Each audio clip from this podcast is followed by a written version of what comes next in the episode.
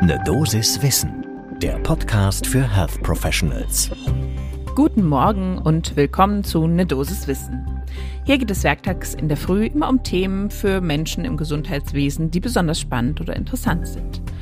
Und zum Wochenstart haben wir heute ein Thema, was man sich selbst nie genug ins Gedächtnis rufen kann, denn es hat einen Einfluss darauf, wie wir arbeiten, auch unbewusst. Es geht um Rassismus in der Medizin und wie wir den bei uns selbst erkennen und letztendlich auch verlernen können. Mein Name ist Laura Weisenburger, ich bin Ärztin und Wissenschaftsredakteurin bei der Apothekenumschau und vertrete Dennis Ballwieser. Heute ist Montag, der 30. Mai 2022. Ein Podcast von gesundheithören.de und Apothekenumschau Pro. Könnt ihr euch noch an den Schwur im Genfer Gelöbnis erinnern oder habt ihr den vielleicht mal gelesen? Ich selber habe das nie geschworen, aber gehört durchaus schon einige Male. Da gibt es die Passage, dass in unserer aller Behandlung ethnische Herkunft oder Staatsangehörigkeit keine Rolle spielen dürfen. Und nichtsdestotrotz weiß man jetzt auch schon seit längerer Zeit, äh, gerade durch Studien, die in den USA und auch in Großbritannien durchgeführt wurden, dass Rassismus in der Medizin ein Thema ist. Und das sollte man sich immer wieder ins Gedächtnis rufen. Das ist wichtig. Und warum? Das schauen wir uns jetzt an zum ersten Kaffee des Tages.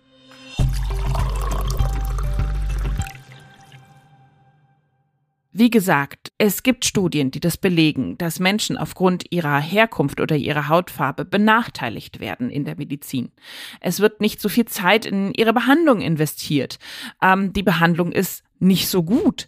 Oder, und das ist ein ganz schlechter Punkt, äh, ihre Beschwerden und Schmerzen werden nicht ernst genommen. Was ja, wenn man das weiterdenkt, im schlimmsten Falle zum Tod führen könnte.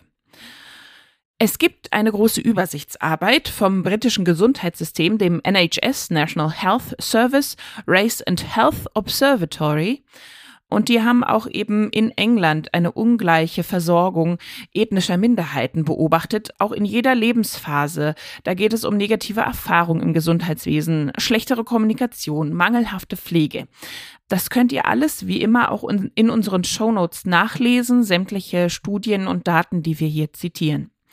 Und jetzt gibt es ganz neu tatsächlich auch mal Daten aus Deutschland zu eben dem rassistischen Umgang oder einer Diskriminierung, die im Gesundheitswesen stattfindet, denn das tut sie. Ähm, es wurden nämlich zum Beispiel auf Grundlage der Sterbefälle-Statistik des Statistischen Bundesamtes jetzt im Zuge der Corona-Pandemie äh, die Sterbefälle ausgewertet. Da gab es eben auch eine Studie. Und man kann sagen, vermutlich war die Sterblichkeit im Zuge der Corona-Pandemie überdurchschnittlich hoch bei eingewanderten oder sogenannten rassifizierten Menschen. Das sind Menschen, die aufgrund verschiedener Merkmale in der Gesellschaft einem speziellen Klischee entsprechen und dementsprechend denen werden Vorurteile entgegengebracht. Was sicher ist, ist, dass es mehr Todesfälle gab im Zuge einer Covid-19-Infektion bei Menschen mit ausländischer Staatsbürgerschaft als im Vergleich zu Menschen mit deutscher Staatsangehörigkeit. Und die Studie sagt auch, das lässt sich vermutlich nicht nur durch im Schnitt schlechtere Wohn- und Arbeitsverhältnisse äh, der betroffenen Gruppe zurückführen, auch nicht auf einen eingeschränkteren Zugang zu gesunder Ernährung oder häufigerer Nutzung von öffentlicher Transportmittel, sondern die Wurzel ist tatsächlich strukturell im Gesundheitswesen zu suchen. Tatsächlich muss man aber auch sagen, das ist die Grenze der Studie, die alleinige Unterscheidung nach Staatsangehörigkeit ist natürlich nur ein sehr, sehr grobes Mittel. Das heißt also, eigentlich müsste man das nochmal genauer untersuchen. Es gab im Jahr 2020 einen sogenannten Afrozensus in Deutschland. Das war ein gemeinschaftliches Projekt von Each One Teach One e.V. und Citizens for Europe. Und es wurde auch vom Deutschen Zentrum für Integrations- und Migrationsforschung wissenschaftlich begleitet. Dieses Projekt hat deutschlandweit Online-Befragung von äh, fast 6000 schwarzen, afrikanischen oder afrodiasporischen Menschen durchgeführt und dabei kamen ein paar sehr interessante Zahlen raus. Nämlich haben da alleine zwei Drittel, also wirklich viele Menschen, Erfahrung mit Diskriminierung im Bereich von Gesundheit und Pflege allgemein gehabt. Sieben von zehn Befragten gaben an, dass ihre Hautfarbe einer der wichtigen Gründe für diesen rassistischen Umgang war. Und ein fast ein Drittel der Fälle sagte ja, das ist, äh, da war mein Name ganz klar ausschlaggebend. Das konnten sie benennen. Auch da muss man leider sagen, das ist nicht wirklich eine Zufallsstichprobe, daher sind die Daten nicht im Studiendesign-Sinne repräsentativ. Wir haben jetzt aber auch noch mal mit einer Expertin gesprochen, nämlich der Soziologin Alexandra Lewicki von der University of Sussex.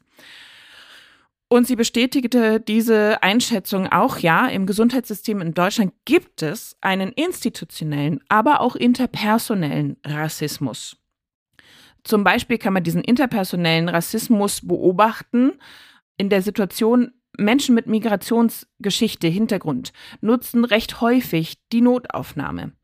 Das heißt aber auch, Ärztinnen und Ärzte nehmen in der Notaufnahme diese Patientinnen als in Anführungszeichen hysterischer wahr oder sprechen davon, dass sie ein anderes Schmerzempfinden hätten.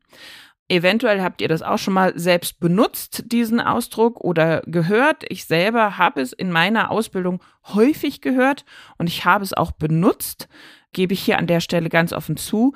Der sogenannte Morbus Bosporus, das Mamma Mia-Syndrom oder auch Morbus Mediterraneus, das sind Sachen, da müssen wir ganz scharf über uns selber nachdenken. Was sage ich da in der Sekunde zu über diesen Menschen, auch wenn ich es nicht zu ihm sage, aber über diese Person. Ich spreche Schmerzen ab, die de facto da sind. Und wenn wir eines über Schmerzen wissen aus der Schmerztherapie, dann ist es, Schmerzen sind real, wenn die Person Schmerzen angibt und dürfen nicht heruntergespielt werden. Deshalb müssen gerade diese Situationen besonders genau von uns betrachtet werden. Und äh, Frau Lewicki sagte auch noch, ja, oftmals werden Menschen einfach als eben so anders exotisch wahrgenommen, sind dann mehr so in Anführungszeichen der belebende Farbfleck.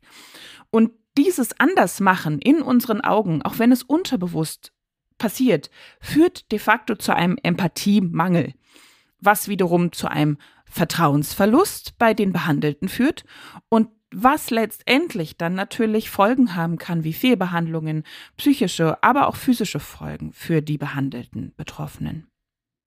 Was gibt es also für Maßnahmen? Gibt es Initiativen, die das ändern wollen? Ja, gibt es. 2020 wurde Black in Medicine gegründet, ein Verein für schwarze Medizinerinnen und Mediziner, der sich rassismuskritisch ähm, mit der Medizin und der Gesundheitsversorgung auseinandersetzt. Und ebenfalls in 2020 wurde das Bundesfachnetz Gesundheit und Rassismus gegründet. Und die schrieben im April letzten Jahres, also 21, an den Kabinettsausschuss zur Bekämpfung von Rassismus und Rechtsextremismus. Ja, und zwar hatten die einen sehr guten Grund.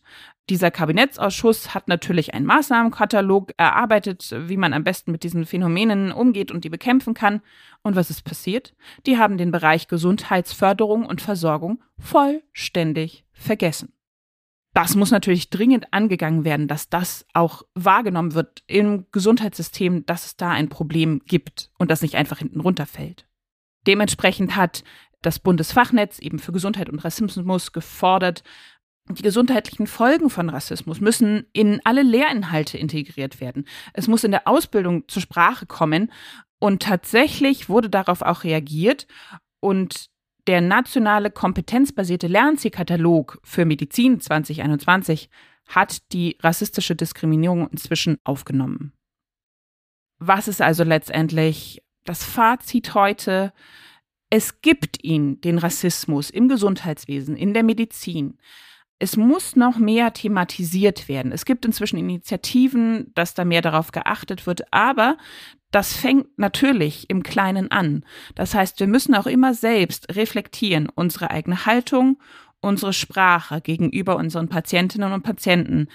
Bin ich jetzt hier irgendwie biased? Bin ich voreingenommen? Das darf man ja dann auch mal in einer Minute, wenn man sich überlegt, ah, ich komme hier irgendwie nicht weiter, hat es eventuell was mit meiner Einstellung zu tun. Ich glaube, wenn wir das machen, dann sind wir alle schon mal einen deutlichen Schritt weiter. Das war eine Dosis Wissen für heute. Und wenn ihr uns nicht nur hören, sondern auch einmal die Woche lesen wollt, dann könnt ihr den Newsletter Apothekenumschau Pro abonnieren. Das ist kostenfrei und den kann man auch jederzeit kündigen. Dafür müsst ihr einfach auf www.apotheken-umschau.de slash newsletter gehen und da findet ihr in der Auswahl unseren Apothekenumschau Pro Newsletter. Ein Podcast von gesundheithören.de und Apothekenumschau Pro.